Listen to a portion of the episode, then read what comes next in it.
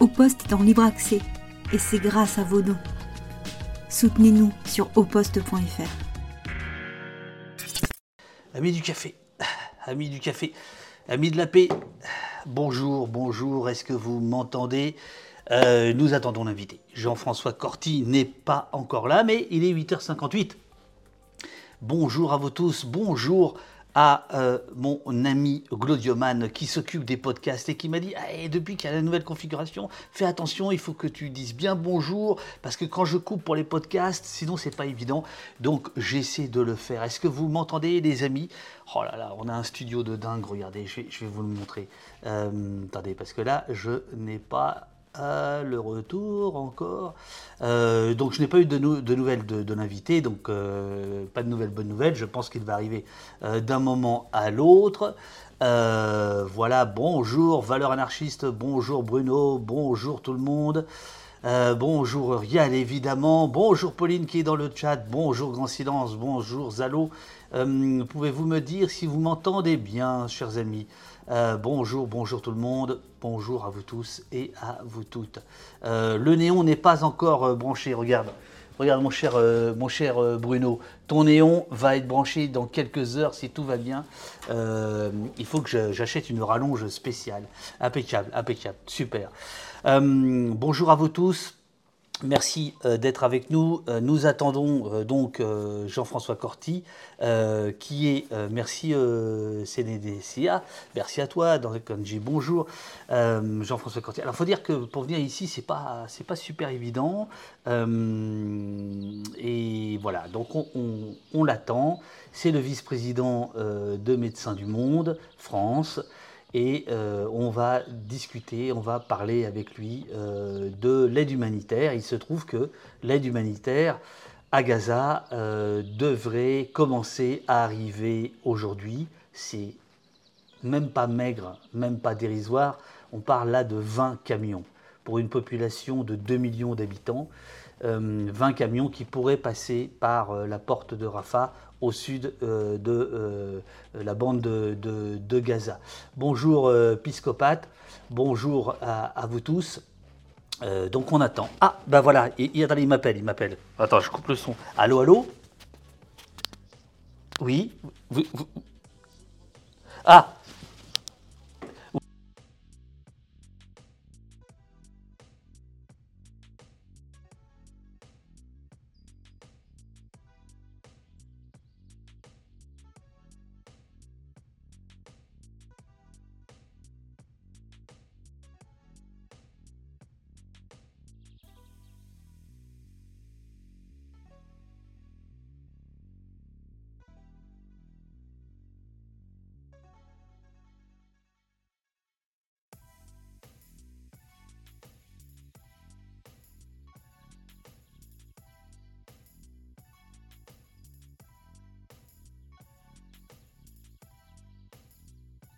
L'idée c'est que tu te mettes là, en fait. Je vais juste ça. Ouais, je t'en prie, je t'en prie, je vais te mettre le... Bon alors on a plein de réseaux en commun il paraît.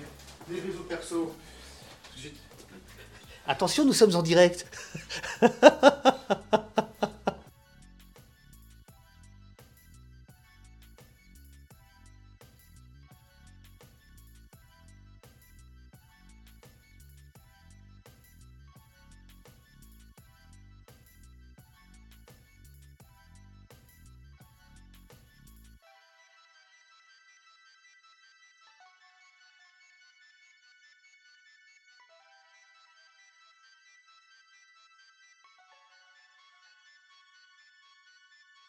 voilà, sont, sont là.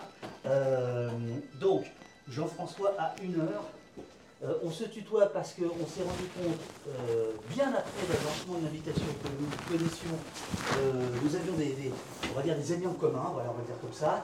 Et maintenant, l'autre caméra. C'est, voilà. Donc, c'est pas sympa.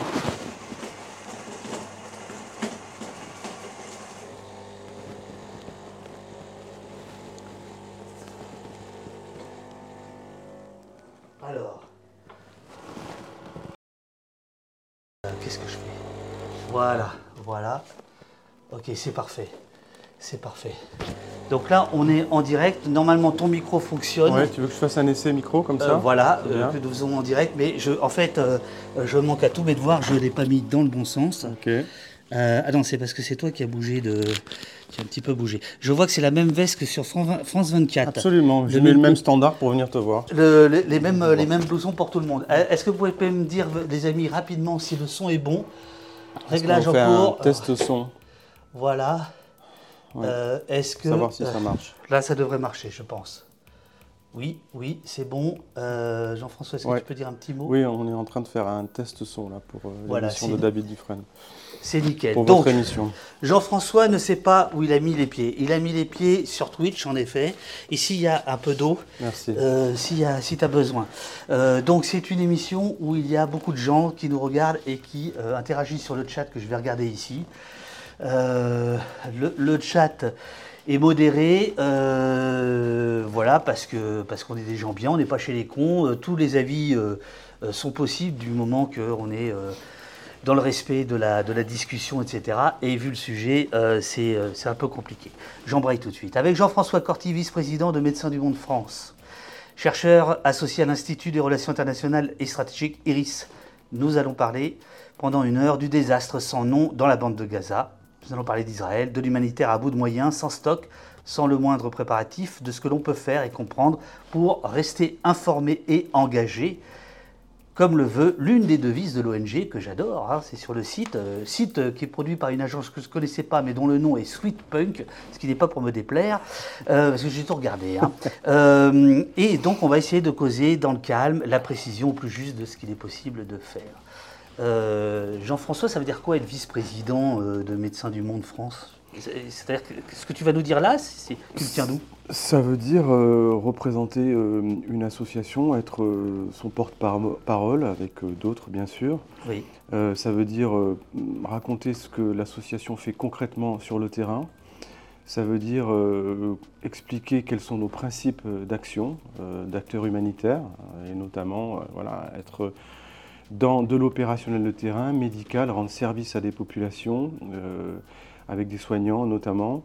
Ça veut dire respecter des principes d'impartialité, euh, d'indépendance, on pourra y revenir. Impartialité, ça veut dire que dans des conflits, par exemple, on essaie d'intervenir des deux côtés. Euh, et c'est important dans le, dans le sujet qu'on aborde aujourd'hui de bien préciser que ces principes nous guident et nous amènent à dire que s'il faut qu'on intervienne en Palestine, on le fait, et s'il faut qu'on intervienne en Israël, on, le fait ou on le fera. Pourquoi et comment on intervient en fait sur la base de ces principes? Euh, Nous, on n'a pas, on a vocation euh, d'apporter une plus-value à des systèmes de santé qui seraient sous pression ou dans l'incapacité de répondre à des besoins du fait euh, du conflit notamment. Et dans ces conditions, si on revient sur les, massacres en Israël d'il y a 10 jours, euh, l'État d'Israël est un État fort, il a des structures de santé solides, et donc il a pu répondre, et il peut répondre aux besoins qui sont importants, notamment en termes aujourd'hui de santé mentale, d'appui aux familles qui doivent faire le deuil, qui doivent les accompagner dans ceux qui ont perdu des, enfants ou des parents ou ceux qui ont des, des personnes euh, proches qui sont des otages. Il y a tout un volet euh, santé mentale qui est important. Donc nous, aujourd'hui, cet, État, il assure et on n'a pas de plus-value. Si on nous demande de, les aider, on le fera selon une approche impartiale. Sur le côté euh, de Gaza et de la Palestine, la situation sanitaire est différente. Euh, ça fait depuis plus de 15 ans qu'il y a un blocus, notamment sur Gaza, qui est, conséquent. Il y a énormément de difficultés pour pouvoir sortir ou rentrer, même des malades hein, qu'il est nécessaire de pouvoir transférer parce que dirais le setup, ce qu'on appelle le setup sanitaire dans Gaza est assez restreint malgré tout. hein. Quand on est dans une prison à ciel ouvert, on ne peut pas avoir des capacités de développement comme dans n'importe quel pays. Donc là, on a une plus-value potentielle euh, par rapport à un dispositif euh, qui est, qui est en tension. Et c'est pour ça qu'on a des équipes euh, depuis, depuis de nombreuses années dans Gaza et encore aujourd'hui, mais on reviendra sur leur état et sur leur incapacité de travailler, qui, qui essaient d'apporter un soutien au système de santé via notamment euh, des modalités opératoires qui sont originales, c'est-à-dire des partenariats avec des acteurs de société civile. On va y revenir. Et puis on a des activités aussi euh, en Cisjordanie, là où il y a, euh, on va dire, des populations, notamment palestiniennes, qui subissent les effets d'une d'une colonisation assez active et donc qui voient leur habitation prise, qui sont soumis à des, expulsions. Et donc là, il y a tout un volet de santé mentale qui, d'un point de vue humanitaire, pour nous, nous semble utile et en, complément de ce que fait déjà les autorités palestiniennes. Donc, pour répondre à ta première question, je suis censé aujourd'hui répondre euh, aux demandes médias, porter la parole de Médecins du Monde en tant qu'acteur humanitaire qui a une expertise de ces situations d'urgence, qui sait comment, dans ce genre de contexte euh, de conflits, de euh, blocus, de bombardements, de sièges, quels sont les impacts sanitaires, sur les civils notamment. On a des relais de nos euh, personnels qui nous donnent quelques infos, mais aujourd'hui, on y reviendra, ils sont dans une extrême précarité à l'image des civils euh, de Gaza. Et donc, voilà, je porte cette parole-là. Euh, je suis en lien avec les équipes opérationnelles au quotidien pour me nourrir et pour discuter avec les opérationnels aussi des décisions à prendre pour préparer les réponses et essayer d'être proportionné aux besoins. Euh, voilà, et je fais partie d'un conseil d'administration qui a pour vocation aussi de, ben voilà, de défendre l'institution euh, sur un sujet aussi sensible. Il faut avoir les mots justes, euh, il ne faut pas se tromper, il ne faut pas tomber dans le piège des débats stériles aujourd'hui. ce qui nous importe, nous, c'est la, survie, je, pèse les mots, hein, de la survie de mon équipe, de notre équipe, et c'est pouvoir témoigner de la réalité de ce que vivent les civils, et c'est pouvoir surtout pousser pour que euh, la crise humanitaire, qui est essentiellement liée aujourd'hui à Gaza, au bombardement intensif euh, et euh, au blocus total, que ces déterminants-là soient levés pour qu'une aide humanitaire puisse se développer et que nos missions sociales, nos humanitaires puissent se faire. Donc voilà, à ce, titre-là, je suis là avec toi aujourd'hui pour témoigner de cette réalité et rappeler quels sont nos principes d'intervention qui nous, qui, entre guillemets, qui nous protège et qui nous évite de tomber dans un débat stérile et qui nous focus aujourd'hui, se focus C'est quoi un débat stérile? C'est pas pour l'ouvrir, mais c'est au contraire pour le fermer. C'est quoi les débats stériles? C'est les débats qui aujourd'hui ne répondent pas aux besoins euh, des populations soumises euh, au blocus et au bombardement intensif. C'est des, des, débats euh, qui aujourd'hui ne, ne, permettent pas à l'aide humanitaire, en tout cas dans ce qui nous concerne, de faire son job. Euh, on est dans l'émotionnel intense et c'est normal euh, après les attentats du Hamas euh, il y a dix jours, avec toute cette violence. Donc c'est difficile de, mettre en, perspective une compréhension historique des enjeux où la violence appelle la violence. mais ceci dit, on peut tout à fait parler d'une réalité sans être partisan, et c'est le rôle d'une ONG comme Médecins du Monde ou d'autres, c'est d'être euh, dans ce principe d'impartialité, c'est-à-dire ne pas défendre un parti politique, une idéologie. Euh, on n'est pas un parti, on n'est pas un syndicat. Nous sommes des acteurs désintéressés. Ça veut dire quoi désintéressés? Ça veut dire qu'on ne défend pas un calendrier politique, on défend euh, des principes de solidarité, on défend le fait que l'action humanitaire puisse se faire dans des contextes où l'espace humanitaire doit être respecté. On y reviendra, on a le temps. Ah euh, il y a des cadres juridiques, notamment le droit humanitaire international, qui existent. Donc nous, on, est dans l'action aujourd'hui et dans le témoignage. C'est bien euh, le mouvement sans frontiéristes du début des années 70, euh, avec MSF, Médecins sans frontières, Médecins du Monde et, d'autres organisations aussi anglo-saxonnes, et aussi des organisations du Sud, qui, dans les années 70, ont amené cette nouvelle dimension à la, on va dire, à l'aide humanitaire, euh, euh, qui était, entre guillemets, simplement focalisée sur l'aide, nous, nous avons vocation aussi à témoigner de ce qui se passe sur le terrain, pour essayer... Quand tu dis non, nous, tu... parle de Médecins du Monde ou des ONG, on va dire du sans-frontiérisme.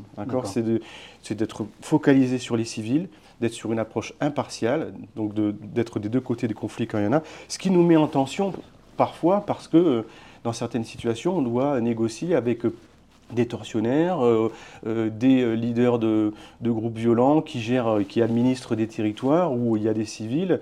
On doit négocier avec des gouvernements autoritaires ou totalitaires, je pense en Corée du Nord, pour pouvoir distribuer la nourriture, notamment de l'aide ou, autre. Et, et ces situations-là nous mettent en tension parce que on se focalise sur les civils, mais jusqu'à quel prix on accepte une forme de prédation intermédiaire? Et ça nous pose en permanence des questions. Donc l'action humanitaire telle que je te l'évoque, elle a des lignes de conduite, elle a des principes, mais elle n'a pas de vérité. Les, vérités et les décisions qui sont prises d'opérationnalité, de jusqu'où on va dans la négociation potentiellement avec des tortionnaires ou pas, y compris avec des, gouvernements euh, démocratiques. Je pense aujourd'hui au gouvernement italien qui met des barrières aux humanitaires euh, qui essaient de sauver des vies en, mer Méditerranée. Voilà, jusqu'à quel point on va euh, discuter avec ces gens-là, jusqu'à quel point on va mettre en tension nos principes, parce que l'objectif, c'est pas de défendre une vision politique des choses, c'est pas de défendre une idéologie, c'est d'être dans l'aide aux civils dans leur survie. Comment L'action humanitaire, si on peut revenir, si ça, si je ah mais moi j'ai tout le temps. Hein, c'est si toi. Si L'action humanitaire, la définition humanitaire, c'est c'est d'apporter une aide à une population qui, à un moment donné, vit un, un moment de rupture face à un état antérieur.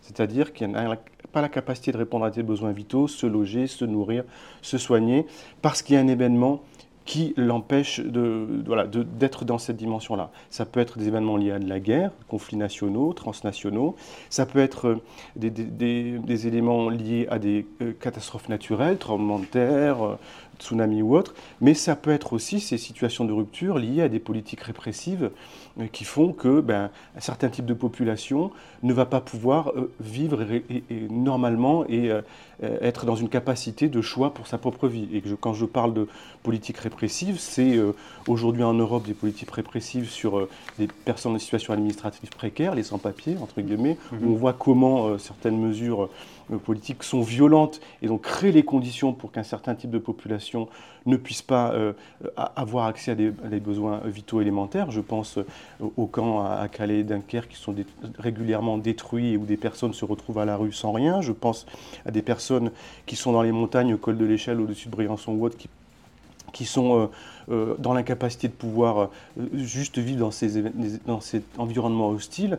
Je pense aussi à des populations, à, des, à, des, homosexuels par exemple, en Ouganda, dans certains pays où les, les, les, lois sont très dures pour, ce, mm. pour, pour ces personnes et où de fait, elles se retrouvent stigmatisées et donc en rupture et en difficulté pour pouvoir vivre correctement. Donc c'est dans tout, dans ce, paradigme de la rupture face à des, à des éléments extérieurs qui font que une population ne peut plus vivre normalement, c'est là que les organisations humanitaires, on va dire indépendantes, euh, impartiales, je reviendrai sur le concept d'indépendance, trouvent leur place, peuvent apporter une aide.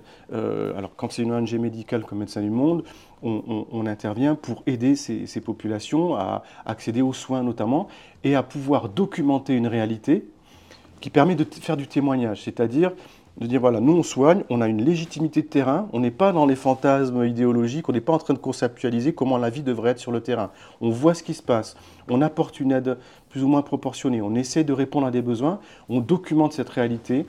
Pourquoi on a des difficultés à avoir accès à des soins? Est-ce qu'il y a des barrières administratives? Est-ce qu'il y a de la violence? Est-ce qu'il y a euh, différents freins, quelles sont les maladies qu'on voit, comment on peut mieux les soigner, et à partir de là, on construit ce qu'on appelle du plaidoyer, c'est-à-dire qu'on peut essayer de porter la parole de ces gens.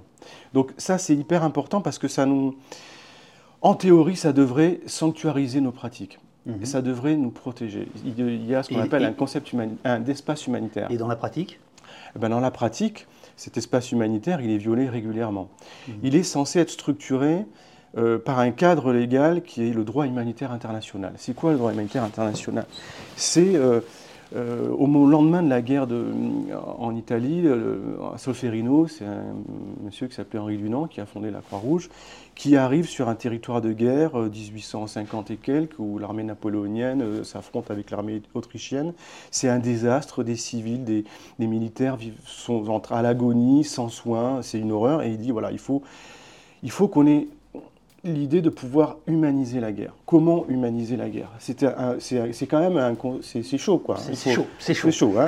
Mais voilà, dans, dans, cette horreur, on, euh, et les humanitaires sont des pragmatiques. Il ne s'agit pas de dire ah, ça serait bien qu'il plus la guerre. On est tous contre la guerre. Mais le fait, c'est qu'elle est là. Donc comment on est pragmatique?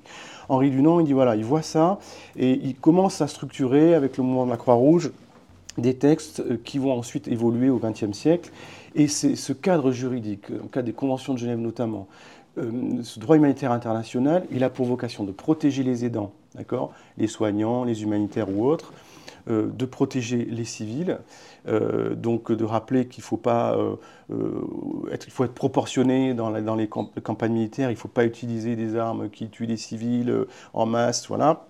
Et euh, euh, il faut sanctuariser les lieux de soins, il ne faut pas bombarder les écoles, les hôpitaux, euh, il ne faut pas bombarder les ambulances. Voilà, ce, droit humanitaire international, il y a des textes, il est précis, il existe. Mais qui, qui régit ce droit humanitaire les, C'est les Nations Unies Oui, les États sont censés euh, le respecter, en tout cas tous les signataires. Voilà.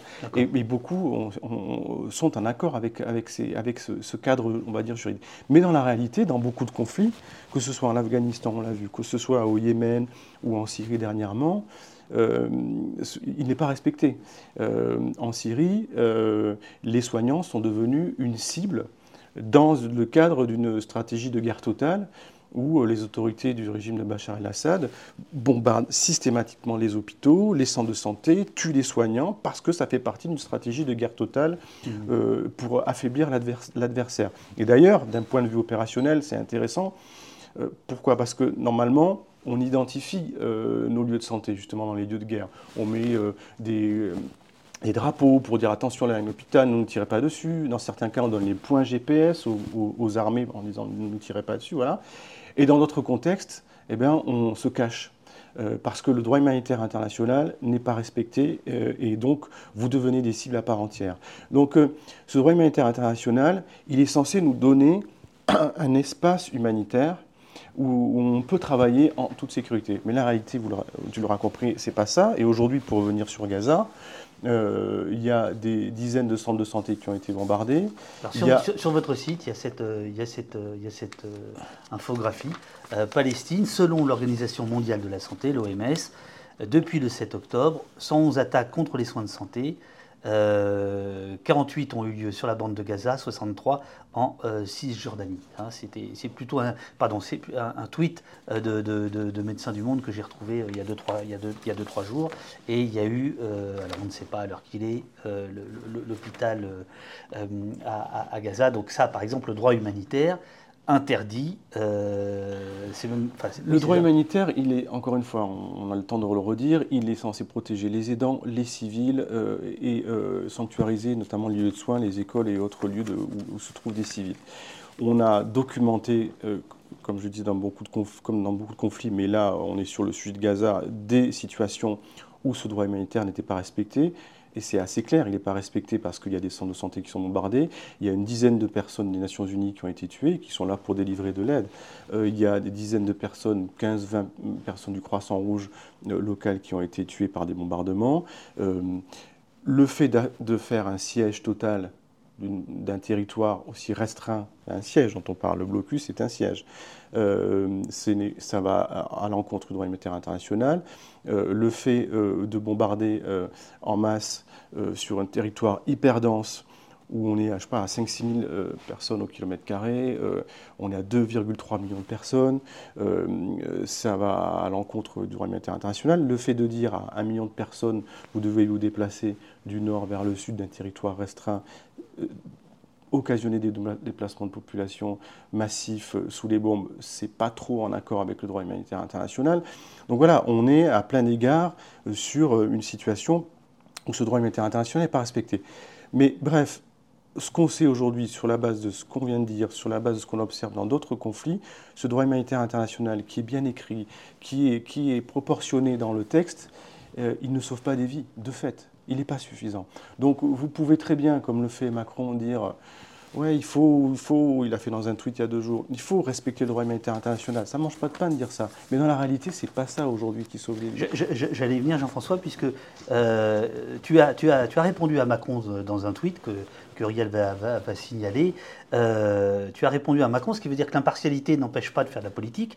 Le droit humanitaire international n'est pas respecté. Le blocus et les bombardements massifs à l'origine de la crise humanitaire continuent. L'aide humanitaire n'arrive pas. C'est ce qu'il faut dénoncer. Hein. Tu t'adresses directement à Macron. On peut, on peut se douter qu'à l'Élysée, quelqu'un a dû tousser en disant Ah, alors regardez, il y, a, le vice-président de l'Essor du Monde qui, qui tweet ça. Euh, ouais, je ne sais pas s'ils sont intéressés par ce que je raconte, mais en tout cas, euh, bah, il faut mettre en. Il ferait mieux. Oui, il faut mettre en lumière, je dirais, les faillites politiques. Pourquoi je dis ça? Parce que aujourd'hui, euh, c'est facile d'utiliser la rhétorique humanitaire euh, quand, politiquement on est faible en fait et on n'a pas d'impact sur le réel, euh, notamment dans le champ politique, là où on attend une responsabilité de nos élus. Et, en fait c'est important de dire ça parce qu'il faut distinguer l'aide humanitaire d'État de l'aide humanitaire des organisations comme Médecins du Monde, Médecins sans frontières ou d'autres, qui sont impartiales et qui ont les principes que je t'ai rappelés. Parce que l'aide humanitaire d'État, qui est légitime, enfin les États ont le droit d'aider dans des relations bilatérales d'autres États, elle est toujours politique elle est toujours associée à des partenariats économiques, stratégiques, euh, et donc elle n'est pas dans une logique de désintéressement. Donc potentiellement, elle est instrumentalisable, ce qui ne devrait pas être le cas euh, de, l'humanitaire, on va dire, euh, indépendant, impartial, que j'évoquais. Donc quand Macron dit il faut que l'aide humanitaire rentre, très bien, on est tous d'accord. Mais ce qu'on attend de lui, c'est de pointer du doigt pourquoi, quels sont les déterminants de cette crise humanitaire aujourd'hui à Gaza. Et les déterminants de la crise humanitaire majeure aujourd'hui, on est dans une situation ultime, hein, on reviendra dessus, c'est des bombardements massifs sur des populations sur un territoire hyper dense, des populations qui n'ont pas pu faire de stock de nourriture, qui n'ont pas pu préparer ce siège, et c'est un, euh, blocus total qui ne permet pas à l'aide humanitaire de pouvoir entrer de manière sécurisée. C'est ça les, deux arguments donc quand on parle de droit humanitaire international et qu'on l'agite comme ça, il faut être précis sur c'est quoi qui engendre euh, ces drames et cette crise humanitaire. Et donc on attend nos politiques qui dénoncent cela. Sauf que euh, le gouvernement français n'a pas dénoncé le fait, il a dénoncé euh, les, crimes du Hamas il y a dix jours et il faut le faire. Et Médecins du Monde a dénoncé aussi les drames qui ont eu lieu en Palestine pardon, en Israël, du Hamas. Mais il faut être proportionné et le deux poids deux mesures, ça ne marche pas euh, en, politique sur une situation comme ça. Euh, ou, alors c'est trop flagrant euh, de, voir qu'on est partisan. C'est le choix de la France d'être partisan et d'aider, d'avoir décidé d'Israël. C'est un choix, c'est comme ça et il est contestable, mais c'est légitime. Mais dans ces conditions, on ne dit pas euh, il faut aider euh, euh, Gaza, il y a une crise humanitaire, sans expliquer pourquoi il y a cette crise humanitaire. Sinon, on, traduit, on travestit le réel. Et donc, ce qu'on attend de Macron, c'est qu'il facilite dans les négociations et qu'il pèse autant que faire se peut dans des négociations internationales pour qu'une aide humanitaire, on va y revenir, puisse effectivement rentrer, puisse être utile, sécurisé, et en même temps qu'il dénonce pourquoi cette aide est nécessaire. C'est ça qu'on attend de lui. Est-ce que je me trompe, euh, Jean-François si, euh, Alors là, euh, pour Pauline, c'est un petit message collé, clip tout ce que vient de dire Jean-François.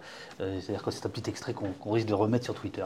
Est-ce que je me gourre ou et après on va, on va aller à Gaza, enfin on va aller en Palestine Est-ce que je me trompe ou la France n'a pas voté une résolution à l'ONU de pause humanitaire justement? Je crois qu'avec les États-Unis et l'Angleterre notamment, entre autres, euh, ils n'ont pas voté, pas voté une résolution pour, pour demander une pause humanitaire. Je ne connais pas le détail du texte.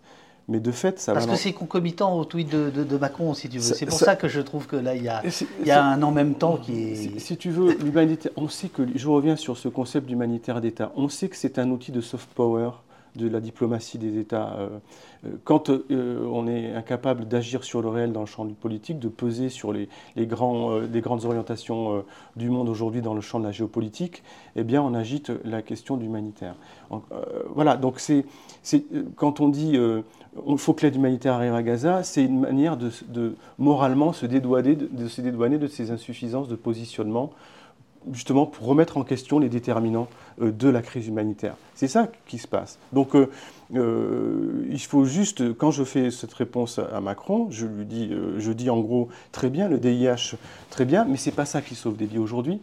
Et, nous, on vous attend en tant qu'élus, comme représentants, pour faire appliquer des règles de justice et pour que les, les cadres internationaux dans lesquels on s'inscrit, notamment le droit humanitaire international, soient respectés, mais qu'on dénonce les moteurs des crises humanitaires. Donc voilà, Macron a le droit de dire qu'on est un allié stratégique d'Israël.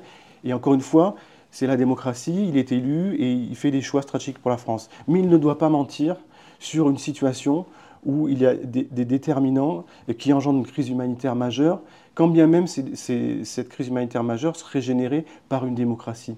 Ce n'est pas ça le sujet de savoir si Israël est une démocratie ou pas. Le sujet, c'est de savoir comment euh, une population de 2 millions de personnes aujourd'hui va potentiellement disparaître, mais je, parle en tant que médecin là, c'est pour ça que j'ai employé le terme de pronostic vital engagé à court terme. Pourquoi j'ai employé ce terme euh, dans, plusieurs interviews, euh, qui sont les, termes médicaux d'un urgentiste que je suis comme d'autres, où on sait pertinemment ce qui se passe et ce qui va se passer dans ce genre de contexte?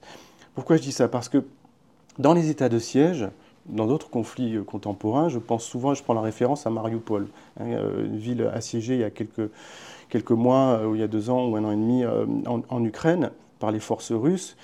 Euh, arrive à anticiper, on sait ce qui va se passer quand il y a des mouvements de troupes, quand on, est, on habite dans une ville comme, Mariupol ou qu'on va être assiégé. Et donc, la plupart des, familles, des classes moyennes, on va dire classes supérieures, ont le temps de, partir pour aller trouver un asile dans le reste du pays ou alors partir en Europe, comme ça a été le cas pour des millions de, réfugiés ukrainiens en Europe. Donc on a le temps d'anticiper. Souvent, dans ces zones de, de, siège, il reste quoi? Il reste des malades euh, qui ne peuvent pas se déplacer, des soignants qui ont décidé de les accompagner, il reste des personnes âgées qui ne peuvent pas partir ou qui n'ont pas de réseau de solidarité, il reste quelques combattants, et eux, ils perdent, tous ces, gens-là, ils payent un lourd tribut, ils se font défoncer. Là, à Gaza, euh, je dirais, c'est encore pire parce que euh, on n'a pas pu anticiper ce siège. C'est-à-dire que comme c'est une prison à ciel ouvert, je sais de quoi je parle, j'y suis allé il n'y a pas si longtemps que ça, voir les équipes de médecins du monde. Enfin, on rentre dans Gaza comme on rentre dans la prison de Nantes, où aussi on a des, programmes. Donc euh, euh, c'est le même principe de différents checkpoints de passage d'entrée, où vous rentrez dans une prison à ciel ouvert. Euh, dans, ce cadre, dans le cadre de, ce siège, on va dire, euh, total, quasi spontané, et on parle de frontières euh, maritimes, aériennes, terrestres, y compris le, passage de Rafat sur l'Égypte, complètement bouclé, eh bien, les populations ne peuvent pas fuir, ne peuvent pas partir pour éviter d'être victimes du siège. De la même manière qu'elles ne peuvent pas stocker de la boue, de l'eau pour se préparer, à, entre guillemets, à tenir le siège. Parce que tout est contrôlé, tous les passages sont contrôlés euh, depuis notamment Israël et l'Égypte, et donc il y a une pression qui est faite sur la capacité de faire rentrer des choses ou pas. Il ils ne sont pas autosuffisants, les Gazaouis, ne peuvent pas produire la nourriture et de, l'eau comme ça. Tout vient de l'extérieur. Donc euh, ils n'ont pas pu euh, se préparer au siège, ils n'ont pas pu fuir ces zones pour se mettre à l'abri ou trouver un asile. Et puis, qu'est-ce qui s'est passé depuis dix jours? Les bombardements massifs, euh, surtout au nord, un peu moins au sud, mais quand même aussi présents, font que les familles euh, ont dû se barrer de chez elles en courant. Enfin, c'est vraiment ça, en courant. Donc, même si vous avez pu faire un peu stock d'eau, de nourriture, vous ne pouvez pas les emporter avec vous. Donc, vous avez plein de personnes aujourd'hui, des dizaines de milliers de personnes, y compris les équipes du Médecins du Monde, on va y revenir, qui se retrouvent soit dans des maisons, des habitats euh, de, de, de, de, familles ou de proches qui restent encore debout, soit euh, dans des fameuses écoles ou des centres gérés par les Nations Unies, soit qui dorment dans leur voiture. Et aujourd'hui, les équipes de Médecins du Monde, c'est 20 personnes qui sont entraînées à l'urgence, qui bossent avec nous depuis longtemps, qui se sont formées, qui ont vécu des séquences de bombardement régulières depuis 5-6 ans, ce n'est pas la première fois. Mais là, on est dans une autre dimension. Aujourd'hui, ils cherchent à manger, certains boivent de l'eau de mer, enfin, on en est là. Et c'est pour ça que c'est pour ça que je dis, qu'on dit, que mes collègues d'autres ONG disent, sur la base d'une expertise d'urgentiste, connaissant euh, ces déterminants de santé, sachant qu'il n'y a pratiquement plus de médicaments, que les centres de soins et hôpitaux sont saturés, on dit on, est dans, une course contre la montre où chaque jour compte pour que des vies soient épargnées. Euh, c'est très difficile d'avoir un chiffre précis de, du nombre de morts et de victimes. Alors, les communiqués du ministère de la Santé gazaoui, c'est 4 000 morts aujourd'hui environ, 10 à 15 000 blessés. J'imagine que ça peut être contesté par ceux qui disent que oui, mais la MOH, le ministère de la Santé, ils sont probablement pro-Hamas, donc ils peuvent, ils peuvent nous embrouiller. Certes, mais quand on sait que ça bombarde, et ça on le sait, que ça bombarde violemment au nord et au sud, qu'on est sur un territoire euh, hyper dense, où on a 2,3 millions de personnes qui sont présentes, où euh, Israël et Tsahal dit elle-même qu'ils ont lâché au moins 6 à 10 000 bombes sur, sur ce territoire, enfin c'est eux qui disent. Euh, lorsque vous, euh, c'est les militaires qui disent, voilà, quand on, cible une, victime, enfin quand on veut cibler un ennemi, dans ce genre de contexte euh, hyper dense, c'est 20 à 30 civils en, termes d'effets collatéraux qui seront touchés. Donc quand vous avez 6 000 à 10 000 bombes qui sont tombées sur ce territoire, ça veut dire beaucoup de victimes, beaucoup de morts et beaucoup de blessés. Donc on est sur une situation humanitaire, je dirais, ultime. Parce que, pourquoi? Sur les hôpitaux, qui certains fonctionnent encore, euh, que ce soit au nord ou au sud, euh, il n'y a pratiquement plus de traitement. Il y a des milliers de personnes qui se retrouvent dans ces structures. Pourquoi? Parce qu'elles accompagnent leurs familles blessées. parce que c'est des familles qui accompagnent les blessés, pardon, et il y en a beaucoup. Parce que c'est des familles qui ont perdu tout leur logement et donc qui essaient de trouver un asile parce qu'ils espèrent que ces lieux sont sanctuarisés. Euh, et c'est tous les malades classiques, appendicites, euh, infections pulmonaires graves, qui doivent être pris en charge. Et, et aujourd'hui, les médecins, ils ont pratiquement plus de stock de médoc. Les chirurgiens, on le sait, c'est nos collègues, partenaires de terrain, ils nous disent qu'ils font la médecine de guerre, donc le tri qu'on fait dans ce genre de contexte, mais sur des gestes chirurgicaux qui nécessiteraient des anesthésiens, ils n'en ont pas, donc ils font des gestes sans anesthésie, en fait, vous imaginez le délire. Euh, et, et, surtout, euh, euh, on a demandé à certains de ces des hôpitaux et à, ces familles du Nord de dégager sur le Sud. C'est genre un million de personnes, on leur dit, vous devez partir en quelques heures. L'exode. L'exode. on ne peut pas, quand on est soignant, quand on a des blessés, beaucoup de malades ne sont pas transportables. D'accord? Pour transporter des malades, des blessés, si on est dans le monde réel hein, de la santé, euh, il faut de la logistique, il faut euh, le SAMU, il faut des trains, il faut des avions, euh, il faut des ambulances pour pouvoir organiser des transferts sanitaires. Pourquoi je dis ça et pourquoi je fais une référence de manière peut-être un peu poussée et je ne pense pas à la situation qu'on a vécue en 2020 au moment du Covid, en France? Dans, dans, le Covid en France en 2020 et dans beaucoup d'autres pays, on avait des mortalités très fortes et on avait des services hospitaliers de réanimation, je pense notamment à l'est du pays, qui étaient saturés. Voilà, on ne pouvait plus gérer. Donc on a organisé euh, des, transferts sanitaires. Le SAMU, la SNCF, Air France, des avions de l'armée ont permis de désengorger la région est de la France pour amener des malades à Bordeaux, à Marseille, là où il y avait une tension moins forte. Mais ça s'est organisé en plusieurs jours, plusieurs semaines, avec une logistique démentielle. Là, vous êtes dans un territoire qui n'a pas l'infrastructure, qui euh, a des bombes toute la journée sur la tête. Et chaque fois que vous sortez pour aller chercher à manger ou que vous êtes un soignant pour aller chercher des malades, vous risquez votre vie. Euh, vous ne pouvez pas transférer ces malades. Donc c'est irréel, irréaliste de dire à une population d'un million de personnes, à des soignants, à des malades, vous devez partir en quelques jours ou quelques heures, rejoindre un territoire qui par ailleurs n'est pas safe non plus, c'est pas réaliste. Voilà, donc moi je suis pas là pour dire si c'est bien, si c'est mal, j'en pense que du mal. Je suis là pour dire que ces annonces, et c'est ce qu'on a dénoncé dans un communiqué de presse Médecins du Monde la semaine dernière, quand on a appris qu'il y avait cette demande de faire euh, bouger un million de personnes vers le sud euh, de la part des Israéliens, cette demande n'est pas réaliste.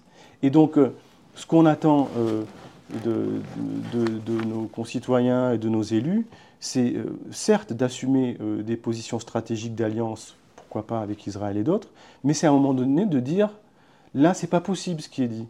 On, pas, les annonces qui sont faites, qui, qui, concernent des centaines de milliers de personnes, c'est pas réaliste. Donc, je pense que Macron, il faut qu'il assume de dire on a fait ce choix stratégique de soutenir tel pays, il va y avoir potentiellement 300, 400 000 morts, et on assume. Là, il serait dans son rôle. Et nous, on est dans, notre rôle de contester.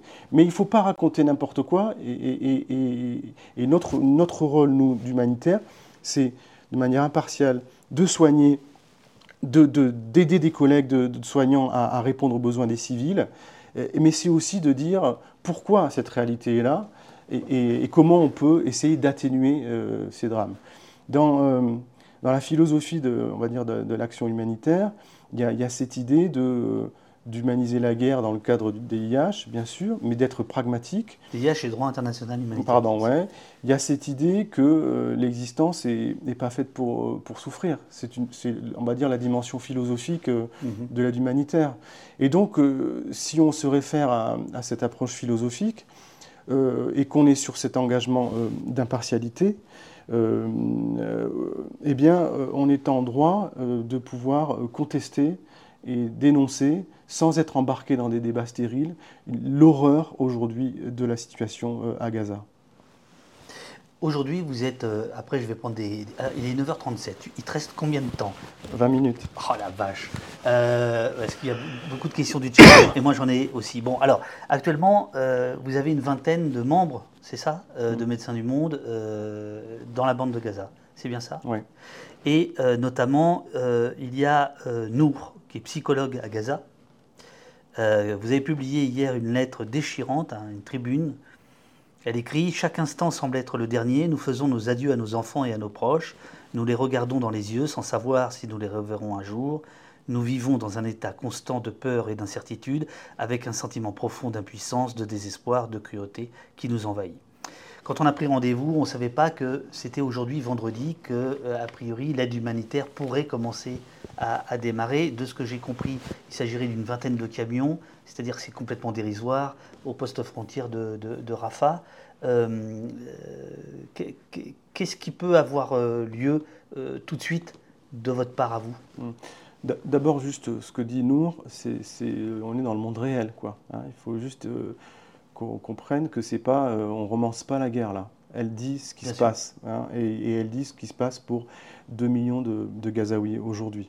Donc euh, c'est notre rôle aussi de, de s'inquiéter pour nos équipes, c'est un engagement. hein, euh, et moi, quand je, je suis porte-parole de l'association, j'ai aussi le souci de la vie euh, de, de nos équipes. Et, et ce qu'elle raconte est- relève du monde réel. Aujourd'hui, il y a effectivement eu des annonces sur la possibilité de- de- d'un- d'une entrée d'aide humanitaire. Mais il y a beaucoup de points d'interrogation sur la faisabilité.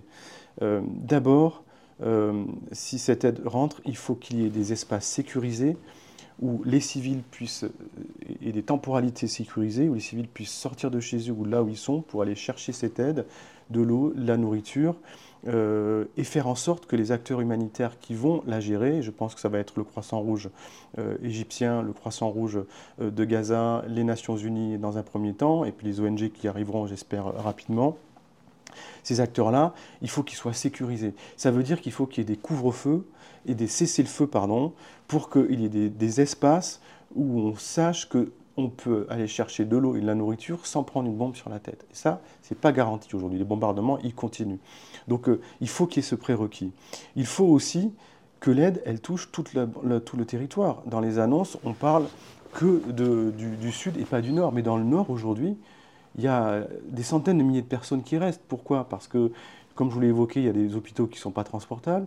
Il y a des familles qui ne peuvent pas partir au sud parce qu'elles n'ont pas de bagnole, pas, des- pas de, forcément d'eau, euh, de- d'essence, parce que ça bombarde et donc euh, ils ont peur de bouger. Quand tu Donc, dis au nord, tu dis au nord de la bande. de Gaza. Donc il faut absolument aussi considérer que l'aide humanitaire, elle doit pouvoir être livrée euh, au, au nord, sinon c'est euh, une catastrophe annoncée pour, euh, euh, pour euh, euh, des centaines de milliers de personnes. Et on n'a pas de chiffre précis, mais euh, aujourd'hui, c'est en gros, euh, vu la densité de population et les mouvements qui sont déjà engagés, euh, voilà, entre, je dirais, entre 200 000 et 600 000 personnes potentiellement. Donc il faut que cette aide, elle, aille au nord aussi. Ensuite, les contraintes, c'est que le passage de Rafat, qui est ce fameux passage depuis, euh, l'Égypte, par où l'aide humanitaire euh, pourrait rentrer, elle pourrait rentrer aussi par Israël, mais Israël aujourd'hui ne veut pas en entendre parler. Euh, euh, il faut que les routes soient accessibles. Il y a un axe routier qui a été bombardé, passage de Rafat, donc il faut qu'il soit réparé rapidement. Et puis, dans la nature de l'aide, dans les, on va dire les différents items, il y a la nourriture, de l'eau euh, et euh, des médicaments. Mais il faut du fuel aussi. Pourquoi? Parce que pour les hôpitaux, moi je me place du point de vue des soignants, pour les centres de santé, ils tournent aujourd'hui avec des groupes électrogènes. Si vous n'avez pas euh, du fuel pour, pour, pour, le- pour les groupes électrogènes, vous n'avez pas d'électricité, ça veut dire que le- le- les soins sont compliqués. Alors, sur cette question-là, évidemment, euh, beaucoup de, on m'a souvent interrogé sur, mais oui, mais est-ce que l'aide ne va pas être détournée par le Hamas? Parce que c'est ça le stress de tout le monde. Ça a été le stress de la communauté européenne euh, il y a dix jours, qui a dit, ah, il faut arrêter euh, toute l'aide aux Gazaouis, puis trois jours après, ils ont quand même compris qu'ils racontaient n'importe quoi, et ils ont, ils ont changé de braquet. Dans, plein, dans tous les contextes de guerre, d'instabilité, de vola- volatilité politique, on sait que la prédation euh, sur l'aide humanitaire peut intervenir, y compris dans des contextes autoritaires ou totalitaires, comme en Corée du Nord, j'évoquais tout à l'heure, où on a euh, un précédent euh, où les humanitaires lors d'une crise nutritionnelle majeure, finalement, ont décidé de partir parce que toute l'aide était détournée pour les militaires et ça n'avait plus de sens. Mais dans tous ces contextes, on va dire, de tension, on sait qu'il y a un risque d'une part de détournement. mais on a des outils pour contrôler ça on, a, euh, on peut flécher l'aide. On a des partenaires de terrain, on a des acteurs, euh, Médecins du Monde, on a des acteurs sur le terrain qui, je l'espère, quand ils auront euh, réussi à trouver à manger et à boire, pourront être plus forts pour reprendre leur activité qui aujourd'hui est largement compromise. on a la possibilité d'atténuer ce risque-là. Donc c'est un pari qui vaut le coup lorsqu'on parle de 2 millions de personnes qui n'ont plus rien à boire et à manger dans une prison à ciel ouvert. Donc euh, euh, il faut aider les Gazaouis, il faut les aider d'un point de vue humanitaire, il n'y a juste pas de discussion sur ça. Euh, et pour revenir sur l'aide que, tu évoques, où chaque jour est compté, pour l'instant on parle de 20 camions, mais c'est juste déritoire par rapport aux besoins. Pourquoi? Parce que comme je l'évoquais tout à l'heure, ce siège il n'a pas été préparé sur une densité de population aussi marqué, sur un territoire aussi restreint, qui n'est pas en capacité d'être autosuffisant, euh, qui il y avait une population déjà extrêmement précaire, si vous rajoutez un surcroît de, déterminants de pression, que sont le blocus et les bombardements, alors vous avez des chiffres de mortalité qui sont exponentiels. C'est-à-dire que très rapidement, ça peut partir en flèche en termes de mortalité. Parce que là, on parle d'accès à l'eau, à la nourriture pour des nourrissons, des enfants, des personnes âgées, des femmes enceintes. Euh, et, eux, ils sont ultra précaires et ils peuvent euh, mourir en, quelques heures. D'accord? Donc, 20 euh, camions, c'est bien et c'est pas suffisant. Lorsque on voit bien les effets d'annonce hein, dans, cette, dans, ce, dans, dans, cette, dans cette guerre de communication généralisée, qui consiste à dire, euh, ça nous renvoie d'ailleurs à euh, humanité et fermeté, hein, c'est un autre discours sur lequel on pourra revenir, on va, on va continuer à aider Israël, c'est ce que dit Biden et il a le droit de dire ça, et en même temps on va faire rentrer de l'aide humanitaire. Attention aux effets d'annonce, parce que lorsque vous prévoyez 20 camions par jour, que vous n'avez pas les conditions requises pour assurer la sécurité des personnes qui pourraient euh, distribuer l'aide ou des civils qui pourraient venir la chercher, bref, il y a tout un faisceau d'arguments du monde réel qui aujourd'hui ne sont pas explicités dans cette com et qui vous permettent de comprendre que ce n'est pas si simple que ça et que potentiellement cette euh, annonce n'est pas en adéquation avec la réalité des besoins et l'énergie qu'il faudrait mettre réellement pour répondre à ces besoins de manière proportionnée. Donc euh, euh, on est super inquiet, moi je suis super inquiet comme mes collègues des autres ONG, pour nos équipes qui sont entre la vie et la mort, on va le dire comme ça, pour les civils qui sont à l'image de mon équipe entre la vie et la mort, et pour une, forme euh, de consensus généralisé, on va dire, euh, de certains occidentaux qui assument de dire qu'il faut qu'il y ait de la casse dans ce contexte-là. Ça n'a rien à voir avec le droit humanitaire international, ça n'a rien à voir avec l'humanitaire, quand on annonce qu'il faut de l'aide humanitaire, mais qu'en même temps on tient d'autres propos, on est dans une incohérence totale. Donc voilà, on est super inquiet. Euh, euh, cet effet d'annonce de l'aide euh, potentiellement par AFA aujourd'hui, on attend de voir. Mais chaque heure est comptée. Alors, par rapport aux équipes de Médecins du Monde, juste ce qu'il faut savoir, c'est qu'on a des équipes qui sont opérationnelles depuis longtemps en Cisjordanie, parce qu'il ne faut pas oublier qu'en Cisjordanie, c'est en train de partir en vrille, d'accord? À Ramallah et ailleurs. Nous, on a des programmes, euh, voilà, notamment sur euh, le volet santé mentale pour euh, toutes ces familles qui voient, se voient exproprier de leur, terrain, de leur maison depuis de nombreuses années, qui se font buter parce qu'ils ne sont pas contents de voir leur territoire grignoté par une colonisation active. Donc voilà, il y a ça.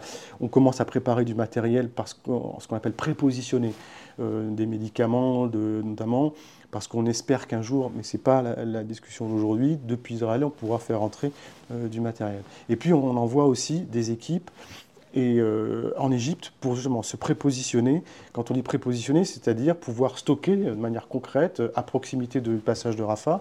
Notamment, il y a un aéroport qui s'appelle Al Al-Rish qui est le plus proche de cette zone, qui peut recevoir du fret aérien notamment, pour pouvoir mettre qu'on appelle des, kits chirurgicaux et des kits 10 000. C'est quoi des kits 10 000 C'est des kits, c'est-à-dire des, cartons dans lesquels on a préparé, stocké, on sait qu'il faut tel ou tel médicament pour pouvoir couvrir les besoins pendant trois mois de plusieurs milliers de patients.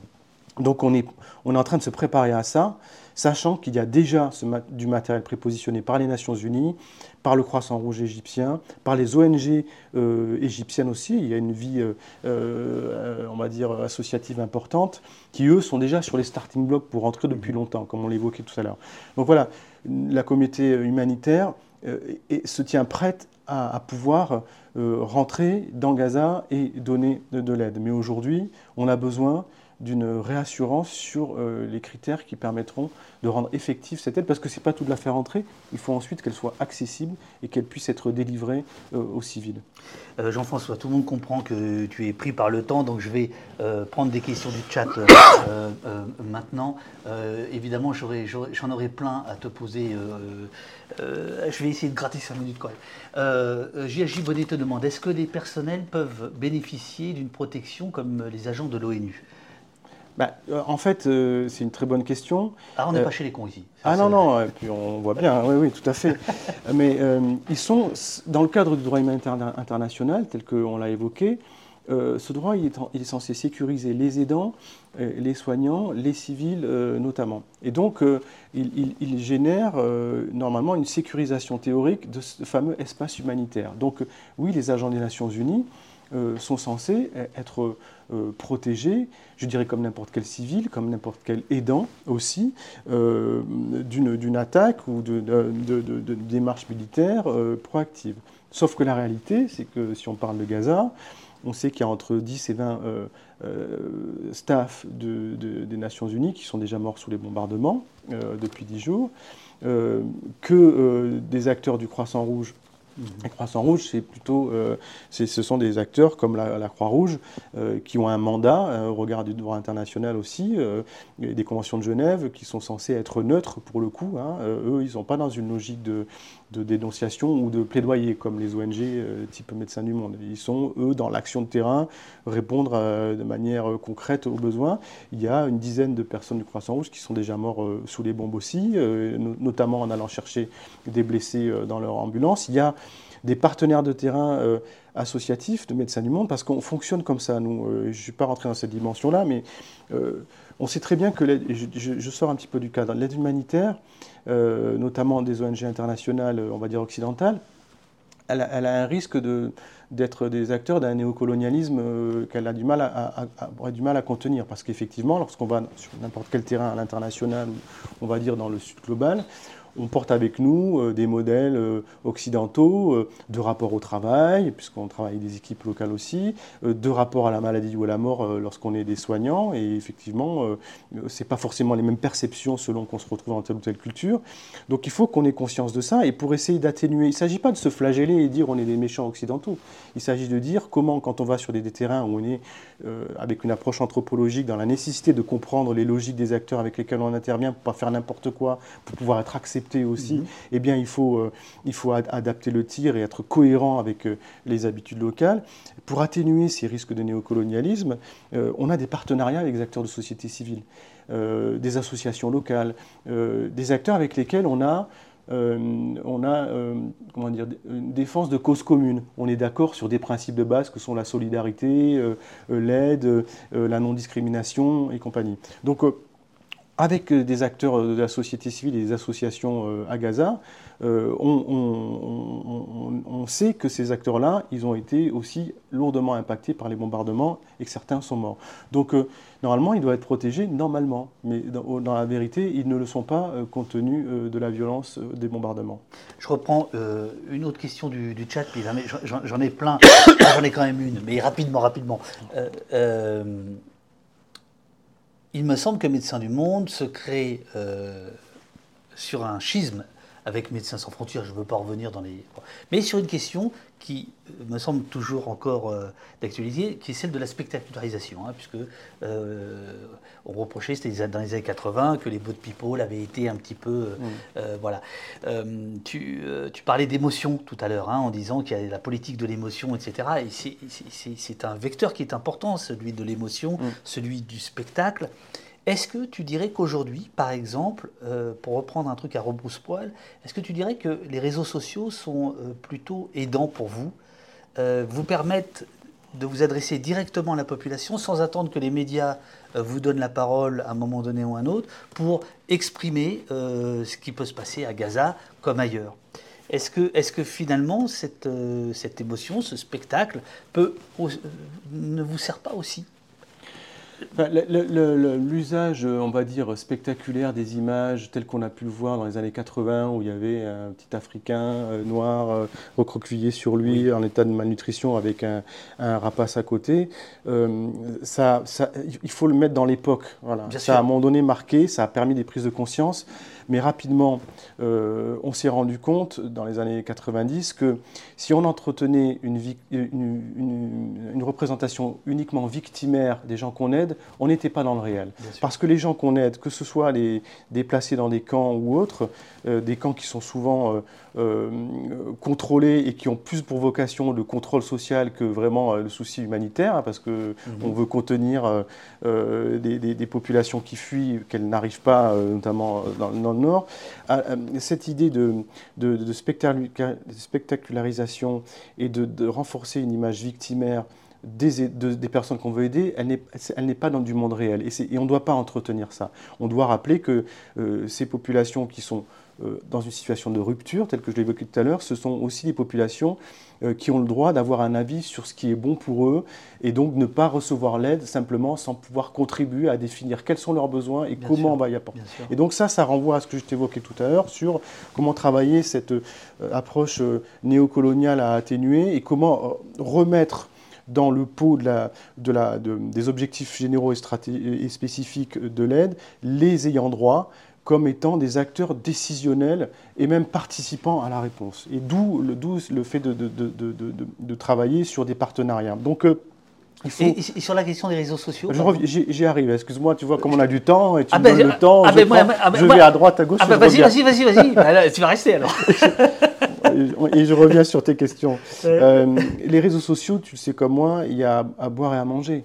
Euh, moi, chaque fois que je prends la parole pour euh, juste défendre euh, les principes humanitaires, dire que mon équipe va mourir et que, et, que je ne prends pas parti, mais je décris une réalité, j'ai des flots d'insultes de gens qui m'expliquent que, je suis pro-Hamas et, que je suis et je, je, je, je, suis, je me fais insulter. Quoi. Donc donc il y, y, a à la fois de tout, et en même temps, comme tu le dis, le réseau les réseaux sociaux sont aussi un moyen de transmettre de l'information, aussi sur certaines catégories de population, et je pense aux jeunes qui sont sur Insta euh, ou, sur, euh, ou sur TikTok. Voilà, moi j'ai des, ados, euh, ils n'ont pas, forcément, pas forcément vu euh, toutes les, les, interviews que j'ai fait euh, sur à, la télé ou à la radio. Par contre, ils m'ont vu sur Insta lorsque j'ai fait une interview sur un, sur un média de, tes collègues. Je ne donnerai pas le nom, mais c'est le réel média, peu importe. Donc, bien sûr que dans, nous, dans nos stratégies, l'objectif, c'est de parler du monde réel, de ce que l'on voit, de ce que l'on fait, et quels sont nos axes de plaidoyer pour essayer de faire changer les, choses, soigner et témoigner. C'est la vocation de notre association du sans-frontiérisme des années 70 qui, encore une fois, marque une différence avec, euh, avant les années 70, une aide de terrain légitime, mais euh, d'acteurs humanitaires euh, qui n'avaient pas forcément pour vocation de témoigner et donc de rentrer dans le champ du politique. Et quand je dis rentrer dans le champ du politique, ça ne veut pas dire défendre les rouges, les verts ou, euh, je ne sais pas quoi. C'est d'être dans, dans un témoignage pour influencer des décisions politiques qui impactent les gouvernements des corps, qui impactent des sociétés, qui impactent des vies humaines sur lesquelles nous on essaye euh, de, travailler. Donc euh, les réseaux sociaux sont importants parce qu'on se place dans notre époque. Aujourd'hui, tu ne peux pas ne pas être sur les réseaux sociaux si tu veux envoyer des messages. Mais euh, c'est toujours pareil, avec ce souci de nous d'être dans le, dans, le, monde réel et, de témoigner de ce que l'on voit. Ça veut dire que c'est aussi aux auditeurs de savoir faire la part des choses dans cette masse d'informations. De fait, on a peut-être euh, si on compare à une certaine époque, on n'avait pas assez d'infos, là on en a trop, et la difficulté aujourd'hui, c'est pas d'avoir de l'info, c'est de faire le tri de, celles qui, euh, euh, qui, qui, témoignent le plus de, des réalités. Donc on s'en sert, c'est important de servir des réseaux sociaux, je parle du point de vue d'acteurs humanitaires. L'idée, c'est de toucher le plus, de personnes possible, donc on peut très bien aller à la radio, à la télé, être sur les réseaux sociaux, et être, essayer d'être le plus juste possible par rapport à notre mandat. Grand Silence te demande comment rendre compte des violences invisibles, des dégâts moraux et psychologiques qui ne peuvent engendrer les discours de que peuvent engendrer les discours de persécution, instrument des politiciens et des militaires contemporains, et qui vous visent régulièrement parce que vous êtes une gêne sur le terrain pour eux, comme vous l'avez fait pour l'Italie. Ce qui, est, étonnant euh, par rapport à, la crise actuelle, c'est que dans les médias, je faisais la réflexion euh, avec des collègues, euh, à part les débats euh, qui s'opposent sur euh, l'origine de, ce qui se passe et donc un affrontement très, très, très fort entre, entre guillemets, pro-israéliens ou pro-palestiniens, nous, on essaye de se placer dans le champ du, respect des droits fondamentaux. Voilà. Et du, rôle des acteurs humanitaires pour répondre à des besoins et témoigner des difficultés qu'on a à, répondre à, des besoins. mais c'est vrai qu'aujourd'hui, dans, dans, les médias, alors je parle des médias français, il y a une forme de polarisation où vous avez soit ce, ce type d'acteurs qui s'affrontent, et c'est pour ça que je parlais un peu de débat stérile, mais bon, oui, oui, non, mais tu as raison, as raison. Et, et, les et, et, le regard de quelques humanitaires, notamment Médecins du Monde et Médecins sans frontières, où on est en, première ligne. Pour l'instant, nous, on, les médias nous donnent euh, la possibilité d'exprimer cette réalité du terrain et au fond d'amener un peu plus de rationnel dans, dans, des débats qui, qui s'hystérisent très vite et qui partent en vrille et où finalement c'est un débat de sourds. les gens mmh. n'arrivent plus à se parler et à s'écouter en tout cas. Pour l'instant, euh, les humanitaires que nous sommes, nous avons encore cet espace euh, pour, euh, pour être entendus sur le témoignage d'une réalité. Alors la question elle est vachement intéressante parce qu'au fond ce qui pose comme question c'est comment parler des crises oubliées. Euh, au global. Je ne parle pas que de Gaza, je vais parler des Rohingyas en Birmanie, on va parler du, Sud-Soudan, il y a des milliers de morts aussi. Comment les ONG euh, peuvent, parler des, crises oubliées Et là, on revient sur euh, des choses qui sont très importantes, qui, qui sont les modèles économiques et la capacité de défendre une certaine idée de l'indépendance. Les ONG comme Médecins du Monde, souvent on revendique le fait qu'on est impartial et indépendant. Alors le concept d'indépendance, il est relatif, parce qu'évidemment, on n'est jamais totalement indépendant. Euh, de bailleurs, que ce soit... Votre euh, budget, il est de 100 millions 110 millions aujourd'hui. Mais c'est un budget qui est, par, an. qui est équilibré dans le sens où on, euh, on, a diversifié nos fonds. On, peut avoir, on reçoit des fonds de gouvernement, d'organisations supranationales comme l'Europe, au travers des agences qu'on appelle ECO par exemple, mais on reçoit des fonds privés de fondations ou de donateurs comme toi et moi. et c'est des, centaines de milliers de donateurs qui nous font confiance en nous donnant de l'argent et qui nous permettent justement de pouvoir aller sur des terrains d'intervention quand on le veut, bien sûr si euh, les conditions de sécurité sont, requises, sans attendre de recevoir des fonds institutionnels de gouvernement. Ça veut dire quoi? Ça veut dire que ce modèle économique, je reviens sur la notion d'indépendance, on est, on est on n'est pas totalement indépendant, jamais, parce qu'on est toujours dépendant de fonds, qu'ils soient des États ou qu'ils soient des donateurs privés. On est toujours dépendant d'un environnement dans lequel on intervient. Est-ce que les populations civiles nous acceptent ou pas? Est-ce que les, milices sur certains terrains nous acceptent? Est-ce que les gouvernements nous acceptent? Voilà. Donc on est, toujours dépendant de quelque chose. Et en fait, ce qu'il faut comprendre, c'est que notre indépendance, elle se construit dans le choix de nos dépendances. C'est comme ça qu'on construit cette notion-là, en, disant, ben nous, sur le modèle économique, parce qu'on a diversifié nos fonds, on va pouvoir euh, intervenir même sur des crises qui n'intéressent pas les donateurs. Parce qu'on revient à ce que je disais tout à l'heure, eh l'aide humanitaire d'État qui existe, il est cautionné à une politisation de l'aide. C'est dans sa nature, c'est normal. Donc, euh, si les États décident. Mais là, par exemple, vos donateurs peuvent flécher leurs dons en disant absolument, Moi, je donne, absolument. mais je veux que ça aille. Ils peuvent, donner, ils peuvent donner sur le site de Médecins du Monde en disant je donne un médecin du monde et je vous fais confiance sur la répartition okay. euh, pour intervenir dans 40 pays, hein, ou je souhaite que ce don soit affecté sur euh, la Palestine ou sur les Rohingyas. Ou, voilà. Donc oh, c'est possible de faire les dons et les flécher ou pas. vous pouvez aussi nous faire confiance en, nous donnant simplement en disant je sais que vous allez bien utiliser cet argent. Mais évidemment, selon les crises, euh, eh bien, des gens vont donner de manière affective parce qu'ils sont dans, dans la reconnaissance d'un émotionnel et qui veulent, euh, à un moment donné, pouvoir se sentir impliqués en donnant. Et on peut se sentir impliqué, euh, et on peut, je le défends pas comme un marchand de tapis, je le défends parce que j'y crois, on peut donner à un médecin du monde euh, aujourd'hui si on pense que c'est nécessaire que l'aide humanitaire aille à Gaza. Voilà. Après, Est-ce que là, tu es en train de répondre à, il y a plein de questions de comment vous aider. En fait, le, plus, là, les gens qui nous regardent, qui discutent, qui sont à l'écoute. Euh, comment ils peuvent aider les médecins du monde C'est le don. Oui, c'est essentiellement le don. Et quoi parce que parce que euh, ben, c'est en, en, faisant des dons essentiellement. Et puis, euh, je ne sais pas s'il y a des gens qui sont sur les réseaux sociaux, il faut qu'ils relayent nos messages, qu'ils nous soutiennent. Ça fait plaisir. de J'en ai, ai de temps en temps sur les réseaux sociaux. Je vois, oui, alors il y a les flots d'insultes. Et puis, il y a, oui, on vous soutient. merci pour ce que vous faites. voilà, c'est merci aux équipes sur le terrain. Et, et encore vous avez aussi des actions en France. Euh, Bien sûr. Tu as un petit peu parlé tout à l'heure sur, sur, les, sur les migrants, les sans-papiers. Bien sûr. autour de la prostitution aussi, etc. Bon, voilà. Enfin, il y a, y, y a, de quoi faire. On, A, on est dans 40 pays et on est aussi des programmes, une quarantaine de programmes en France et aussi en métropole, notamment à Mayotte, en Guyane. voilà. Donc, on est engagé dans la lutte contre les inégalités sanitaires, sociales et environnementales. C'est notre cœur de métier autour du, service rendu euh, par le médical. Je reviens juste sur, euh, sur cette notion de, crise oubliée, parce qu'il faut vraiment être précis. Les États, euh, ils décident de donner des fonds s'ils estiment que telle crise avec tel fonds va, va, va leur permettre d'une certaine manière... Va leur rapporter d'apporter une, réponse euh, soit qui corrobore un positionnement politique fort, soit qui justement leur permet de se dédouaner moralement d'un manque d'investissement sur une crise parce qu'ils n'ont pas envie de s'y intéresser ou parce que pour des raisons politiques, il faut avoir, choisi un camp. Ce n'est pas nous, l'aide humanitaire, on va dire d'ONG indépendants, on n'est pas dans ce registre-là.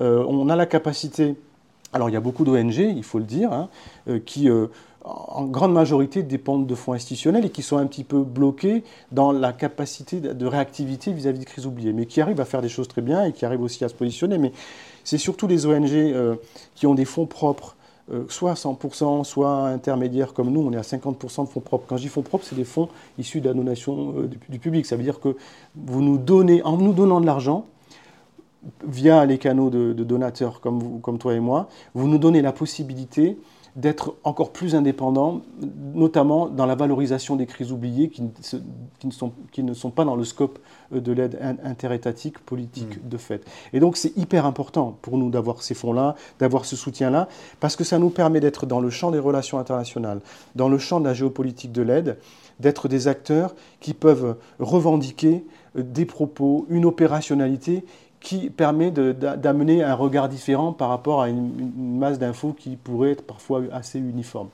Donc euh, ça nous permet d'être de diversifier le profil des acteurs dans ce champ de, la géopolitique de l'aide euh, avec un regard différent et une opérationnalité euh, concrète sur le terrain.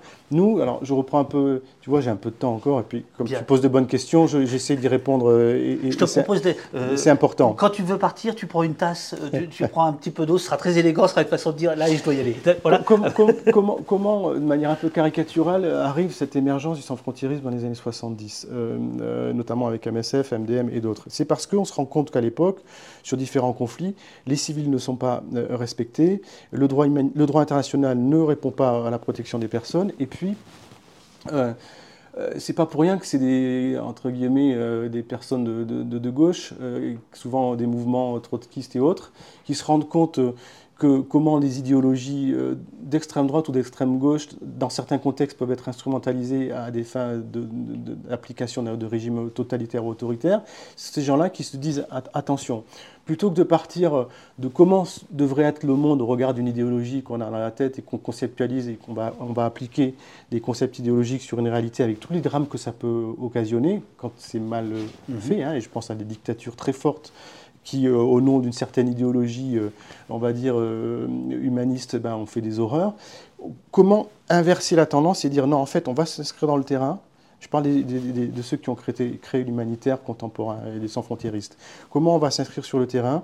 On va d'abord répondre à des besoins, s'inscrire dans le réel, et à partir de là, documenter et essayer de faire changer les choses, et donc rentrer dans le champ du politique. Eh bien voilà, nous, on est dans cette approche-là, euh, Médecins du Monde, d'être de, de, tirer notre légitimité de prise de parole sur la base d'un rationnel et d'une légitimité opérationnelle. On va, Bien sûr, on, enfin, on va s'intéresser à des, zones dans le monde où il y a des discriminations qui sont importantes, mais on ne va pas forcément prendre la parole si on n'est pas présent, opérationnel. Voilà, il y a une certaine euh, entre guillemets éthique de l'action euh, et, et, surtout une éthique du positionnement. Et donc c'est parce qu'on sera opérationnel, parce qu'on sera dans le monde réel, qu'on pourra rendre des services avec des partenaires de terrain, de société civile, dans le champ du sanitaire, euh, du social, qu'on se permettra de documenter ce qui se passe et de, pouvoir changer les choses. Alors, quand une fois qu'on a dit ça, on voit bien que c'est difficile parce que si je reprends un exemple, on sort un peu du sujet, mais si je reprends un exemple de la question de l'aide médicale d'État en France, qui est un, dispositif qui permet aux personnes en situation administrative précaire de pouvoir euh, être pris en charge d'un point de vue médical, préventif ou autre. C'est extrêmement d'actualité, mais c'est complètement balayé par la, crise euh, aujourd'hui dans le champ des ça médias. Va revenir avec la loi voilà, avec la loi immigration. Mmh. On entend des discours qui consistent à dire oui, mais il y a des effets d'appel d'air, des abus. Et donc, il faut arrêter cette aide médicale d'État, et c'est du grand n'importe quoi. Et là, vous avez révélé un truc. Voilà, dans, nos, dans, nos, opérations en France, sur 17 000 consultations, 80% des personnes en situation administrative précaire, des sans-papiers, n'ont pas ce droit ouvert, alors potentiellement ils pourraient l'avoir, juste parce qu'ils ne sont pas au courant que ça existe, parce que c'est compliqué d'un point de vue administratif. Il faut avoir trois mois de présence sur le territoire, il faut avoir une domiciliation quand vous êtes sans logement. Le chiffre, c'est 8 sur 10 en voilà. fait. 8 sur 10 des gens que vous soignez, que vous voyez, ne font pas appel à cette aide auquel ils auraient droit. Euh, Alors ça, voilà, ça veut dire quoi concrètement C'est que quand, des élus, hein. quand des élus nous expliquent que, euh, euh, qu'en fait il y a un effet d'appel d'air mmh. parce qu'il y a ces droits sociaux, c'est faux, c'est juste faux. Donc c'est vrai que c'est compliqué de se dire il faut encore être dans le rationnel, dans cet, état d'esprit des Lumières qui nous a permis de, dire, de, créer les, conditions pour que la science se développe, que le rationnel permette de construire un monde réel qui ne soit pas que fantasmé. C'est vrai que c'est dur, même dans nos démocraties, de devoir être confronté à des élus à haute responsabilité qui mentent. C'est compliqué. C'est jusqu'à quel point on accepte cette réalité. C'est dur, quoi. Euh, quand on dit euh, que euh, comme euh, Mme Le Pen a pu faire dans un tweet, il y a beaucoup de Français qui ne se soignent pas, et c'est vrai, 15% de la population vit sous le seuil de pauvreté. Et donc il faut supprimer l'aide médicale d'État parce que ça va arranger les choses. C'est faux. Le budget de l'aide médicale d'État, c'est 0,4% du budget total de dépenses en France. C'est un milliard sur 250 et quelques milliards. Donc quand vous dites qu'il faut supprimer l'aide médicale d'État, en disant que ça va améliorer le sort des Français précaires ont mal se soigner, vous mentez. C'est un mensonge. Ce n'est pas 0,4% de budget de la Sécu qui va permettre de résoudre la crise de l'hôpital, qui va permettre de résoudre les effets de seuil sur les coûts des mutuelles qui font que les mutuelles sont trop chères pour des Français précaires qui ne peuvent pas se soigner. Donc, c'est des mensonges. Il y a une hystérisation du discours, notamment sur la question de l'immigration qu'on peut voir lorsqu'il s'agit de migrants euh, qui viennent du Sud un peu basanés, mais qu'on n'a pas vu lorsqu'il s'agissait d'accueillir de manière légitime des Ukrainiens en nombre. Mm. Et il y a des mensonges. Et nous devons combattre le fait que des décisions politiques qui vont impacter le réel puissent être prises sur des fantasmes qui n'existent pas. Parce que de fait, ça ne va pas marcher. De fait, il y aura un problème. Si vous prenez des décisions politiques donc, qui sont censées impacter le réel, mais que ces décisions sont fondées sur des rationnels qui n'existent pas, de fait, il va y avoir un problème dans le monde réel. Donc ces gens sont irresponsables, euh, ils savent ce qu'ils font, je pense, ils ont une forme d'intelligence. Voilà, et ça nous, pourquoi je dis ça? Parce que euh, on est et on reste sur ce cap de euh, soigner et témoigner. Mais c'est compliqué lorsque vous avez face à vous des gens qui ne suivent pas la, même méthodologie qui consiste à dire que sur la base du réel, on va prendre des décisions. Donc ils sont sur des idéologies qui, conditionnent leur prise de décision. Et puis le dernier point, c'est qu'aujourd'hui, les ONG, euh, il y a une question existentielle qui se pose, y compris dans nos démocraties. Je prenais l'exemple des espaces maritimes, où des organisations comme SOS euh, Méditerranée ou autres mm. sont régulièrement euh, mis sous pression par les, par les Italiens, cautionnés par l'Europe, qui les empêchent de pouvoir sauver des vies en mer Méditerranée qui crée des conditions opérationnelles pour que les bateaux ne puissent pas faire plusieurs rotations euh, en même temps alors qu'ils le peuvent, qui les envoie débarquer à des ports qui sont hyper loin des zones où, ça, les, drames se passent, qui leur font perdre du temps. Tout ça, c'est, euh, c'est une forme de criminalisation de l'aide, c'est une pression sur l'aide de démocratie. la démocratie, elle n'empêche pas le fait que les stigmatisations et la remise en question des droits fondamentaux euh, existent. Donc il faut arrêter en permanence de dire, dans la mesure où on est une démocratie, en Israël par exemple, il n'y a pas de problème pour ce qui se passe en Palestine. Le sujet sur la Palestine-Israël, ce n'est pas la démocratie, c'est la colonisation. Et c'est ce que ça amène. En France, quand on nous dit on est dans la démocratie et donc euh, euh, il n'y a pas de sujet, et donc tout ce qui viendrait des régimes démocratiques est naturellement bon, c'est faux en termes de représentation.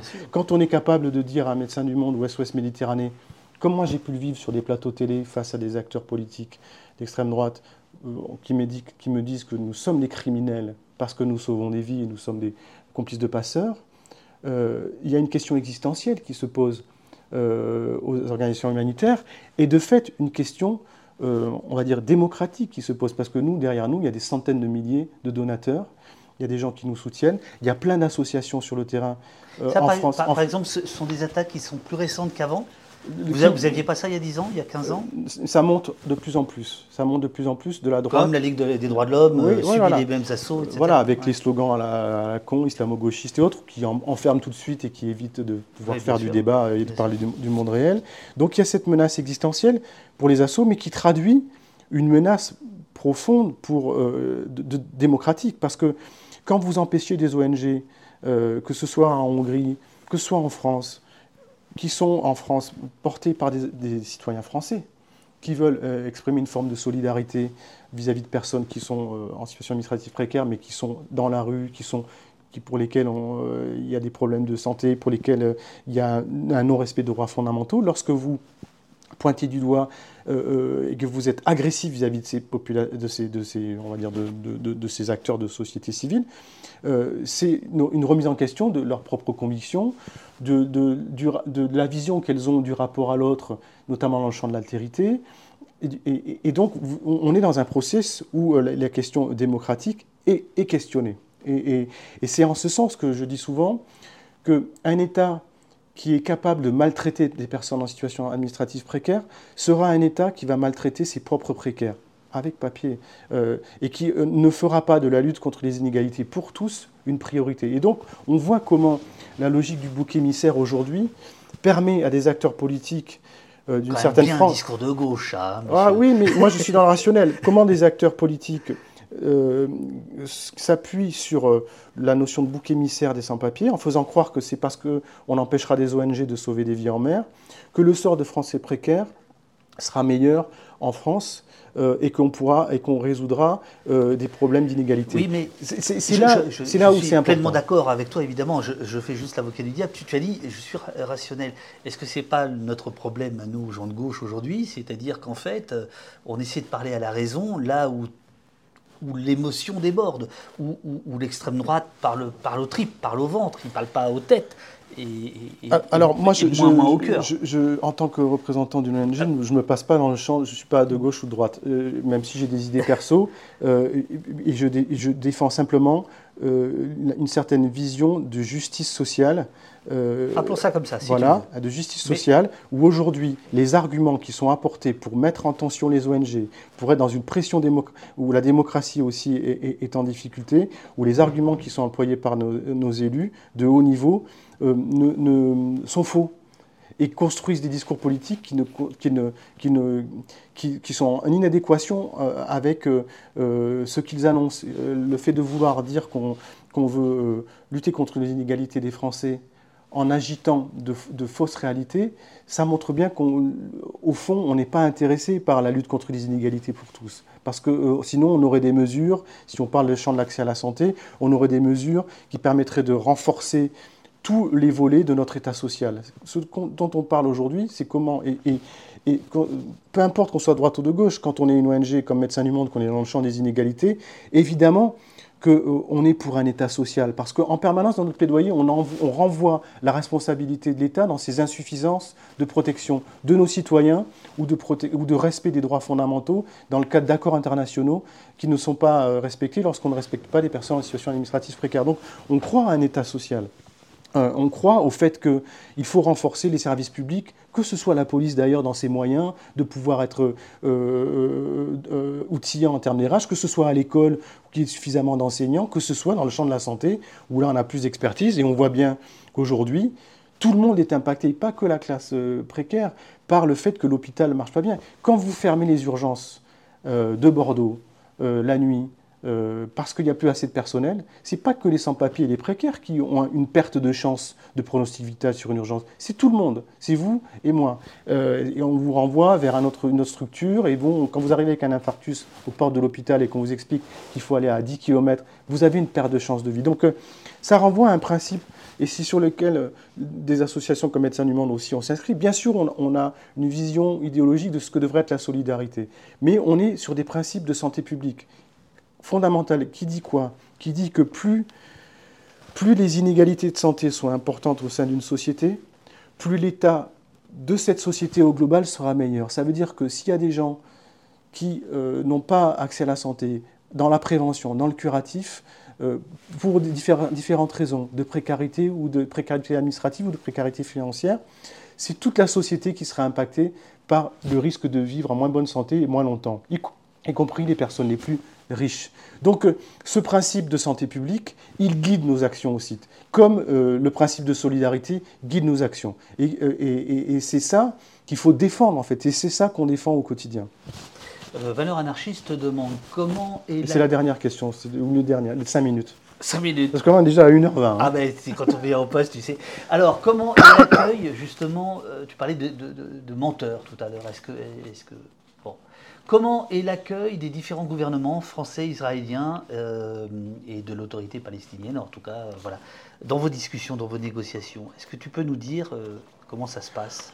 Bah, aujourd'hui, on est souvent. Euh, on ne demande pas des noms, mais, non, non, mais le, climat, quoi, c'est quoi Nous, on pèse pas grand-chose, mais ça on pèse euh, aujourd'hui sur le terrain. Aujourd'hui, nos équipes, elles ne peuvent pas bosser, en, comme je disais, à Gaza parce qu'elles essaient de bouffer, elles sont en difficulté pour pouvoir, pouvoir faire leurs opérations. On est en train de se renforcer, je l'ai dit, côté euh, notamment égyptien, côté Cisjordanie, pour pouvoir rapidement pouvoir intervenir si, c'est possible. Mais on fonctionne en termes de, de, canal de communication pour alerter, pour témoigner, ce que je suis en train de faire avec toi aujourd'hui. Et puis on, fonctionne en interassociatif, c'est-à-dire que régulièrement, ben, on envoie des courriers ou plusieurs associations voilà, demandent aux autorités françaises, comme on, a, pu le faire auprès du ministère des Affaires étrangères, comme on a pu le faire auprès de, de, l'Élysée et de M. Macron, en disant euh, défendez les principes du droit humanitaire international, mais dénoncez, demandez les cessez-le-feu, euh, soyez plus précis dans les exigences qu'il faut affirmer et assumer pour que la crise humanitaire s'atténue, soit en permettant l'aide de rentrer, soit en,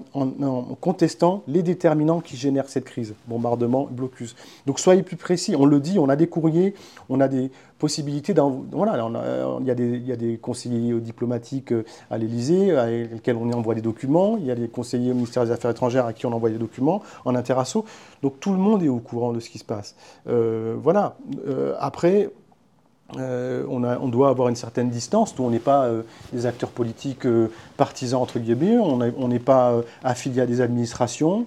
On doit entretenir une saine distance qui, justement, nous permette de, revendiquer cet espace humanitaire indépendant. Et en même temps, de fait, on parle on envoie des documents, on donne du rationnel pour étayer nos prises de position, parce qu'on n'est pas dans un monde fantasmé, on est dans, une construction, euh, euh, en tout cas de proposition, de construction d'opérationnalité sur la base d'éléments objectifs qu'on voit sur le terrain. Donc voilà, de fait, euh, la, communication, le plaidoyer, le plaidoyer en tant que tel, c'est bien une démarche qui consiste à toucher des élus à l'échelle européenne, à l'échelle nationale, à l'échelle des Nations Unies. Deux, deux, questions rapides, ça fera cinq minutes et après c'est bon. Une de Roland. Euh, l'info selon laquelle Israël calculerait la quantité nécessaire pour euh, les gens de Gaza est-elle plausible la, quantité nécessaire de, calories, je crois, ou de, rations alimentaires, je ne sais plus. Je ne sais pas. Enfin, moi, ce que je sais, c'est bah que. Voilà, tu sais pas. Non, enfin, du point de vue d'Israël, je ne sais pas. du point de vue d'un humanitaire, l'expert des urgences, euh, du point de vue des, Nations Unies, on, on est en capacité de faire des évaluations. Moi, je me, je me fonde sur différents canaux, ce que, pourra, euh, ce que peuvent dire les Nations Unies, ce que peuvent dire le ministère de la Santé locale, ce que peut probablement dire, pourquoi pas, bien sûr, Israël. Il faut qu'on ait un faisceau d'informations qui corrobore ce que l'on sait déjà, c'est qu'il y a 2 millions de personnes sur place, ce que j'évoquais tout à l'heure, qu'il n'y a pas eu de stocks qui sont faits, qu'on est sur une population très dense sur un territoire fermé, qu'il y a un certain volume de bombardements qui a été annoncé et qui permet d'anticiper les effets collatéraux en termes de victimes euh, par rapport à des cibles initiales ciblées. Donc à partir de là, et puisque nous disent nos équipes, ils ne sont pas en train de nous raconter tous les matins euh, n'importe quoi. Enfin, il faut imaginer la difficulté qu'ont les équipes euh, de suivi de Médecins du Monde, euh, je parle des gens qui travaillent à Paris, ceux qui travaillent en Cisjordanie, qui tous les jours euh, ont au téléphone les équipes, qui sont dans leur bagnole, qui disent qu'ils ne savent pas s'ils vont pouvoir recharger leur téléphone, et qui nous, qui nous disent, comme le dit Nour dans son message, qu'elles ne savent pas si demain elles seront encore en vie. On a deux, trois personnes, on ne sait pas ce qu'elles sont devenues. J'espère que c'est simplement, on n'arrive pas à les joindre, simplement parce qu'elles n'ont plus de batterie. Donc c'est hyper dur, et en même temps, on a des éléments objectifs pour raconter euh, la réalité des choses. Moi, quand je m'engage à parler avec toi ou dans les médias sur euh, pourquoi il faut que l'aide arrive, euh, dans quel volume, quelles sont les conditions pour que cette aide. Je le fais sur une expertise, sur, sur, de, sur du rationnel, sur de l'expérience, euh, sur des données objectives, et je ne le fais pas parce que je délire de ce qu'il faudrait faire. Bien sûr. On est dans cette réalité-là. J'ai autre chose à faire que de raconter n'importe quoi. Bien sûr, Je le fais en pleine conscience. Il peut y avoir parfois des fourchettes de chiffres qu'il faut prendre avec euh, une certaine mesure. Sur l'exemple du dernier bombardement de l'hôpital, est-ce qu'il y a 100 morts, est-ce qu'il y a 800 euh, morts, euh, c'est Israël ou c'est le Hamas ou, ou d'autres groupes terroristes ou radicaux qui l'ont fait? J'en sais rien, je ne veux pas rentrer là-dedans. Ce que je sais, c'est qu'il y avait probablement un certain nombre de personnes qui ont péri parce que l'hôpital n'est pas qu'un hôpital. Il y a aussi beaucoup de familles qui suivent leurs malades, leurs blessés, et beaucoup de gens qui s'isolent là parce qu'ils espèrent que ces hôpitaux sont des sanctuaires. Euh, donc voilà, je sais que ça a tapé et qu'il y a eu beaucoup de victimes, je ne sais pas en quelle proportion. Justement, dernière question, euh, vraiment, euh, celle de Cello, tu parles de sanctuaire. Bonjour, le droit humanitaire dont vous parlez a-t-il été voté par Israël? C'est une bonne question. C'est une bonne question. Je ne veux pas dire n'importe quoi. Et en tout cas, il, a été, il est, il est dans la grande majorité des cas. on va vérifier. Oui, on va vérifier. Mais la communauté internationale, dans sa grande majorité, ont, accepté le cadre du droit humanitaire international. En tout cas, si je reviens sur les positions de la France, j'en suis sûr. Euh, et ce qui me permet de dire aujourd'hui que euh, nos autorités devraient davantage euh, dénoncer ce qui se passe là-bas, que le droit humanitaire international n'est pas respecté, et donc il ne s'agit pas simplement de dire qu'il faut le respecter, il faut expliquer pourquoi il n'est pas respecté, il faut dénoncer pourquoi il n'est pas respecté, voilà, et de ce fait, de ce fait-là, on attend davantage de nos élus pour nous aider à à ce que l'aide humanitaire puisse arriver et à atténuer les causes de cette crise humanitaire. Merci beaucoup pour euh, cette interview. Euh, je dois vous quitter. Merci à toute l'équipe, nous dit euh, Bonnet, pour cette émission à haute valeur informationnelle. Merci beaucoup, monsieur, te dit Satrap Mandragora. Oui, je ne suis pas responsable des pseudos. Hein. t'en prie. voilà, merci beaucoup. À bientôt. encore de la démonstration d'utilité de vos postes. Donnez-vous, oui. Ouais, non, là, aujourd'hui, vous ne donnez pas au poste, vous donnez un médecin du monde. merci beaucoup, merci beaucoup pour l'interview. Merci énormément, nous dit Linae.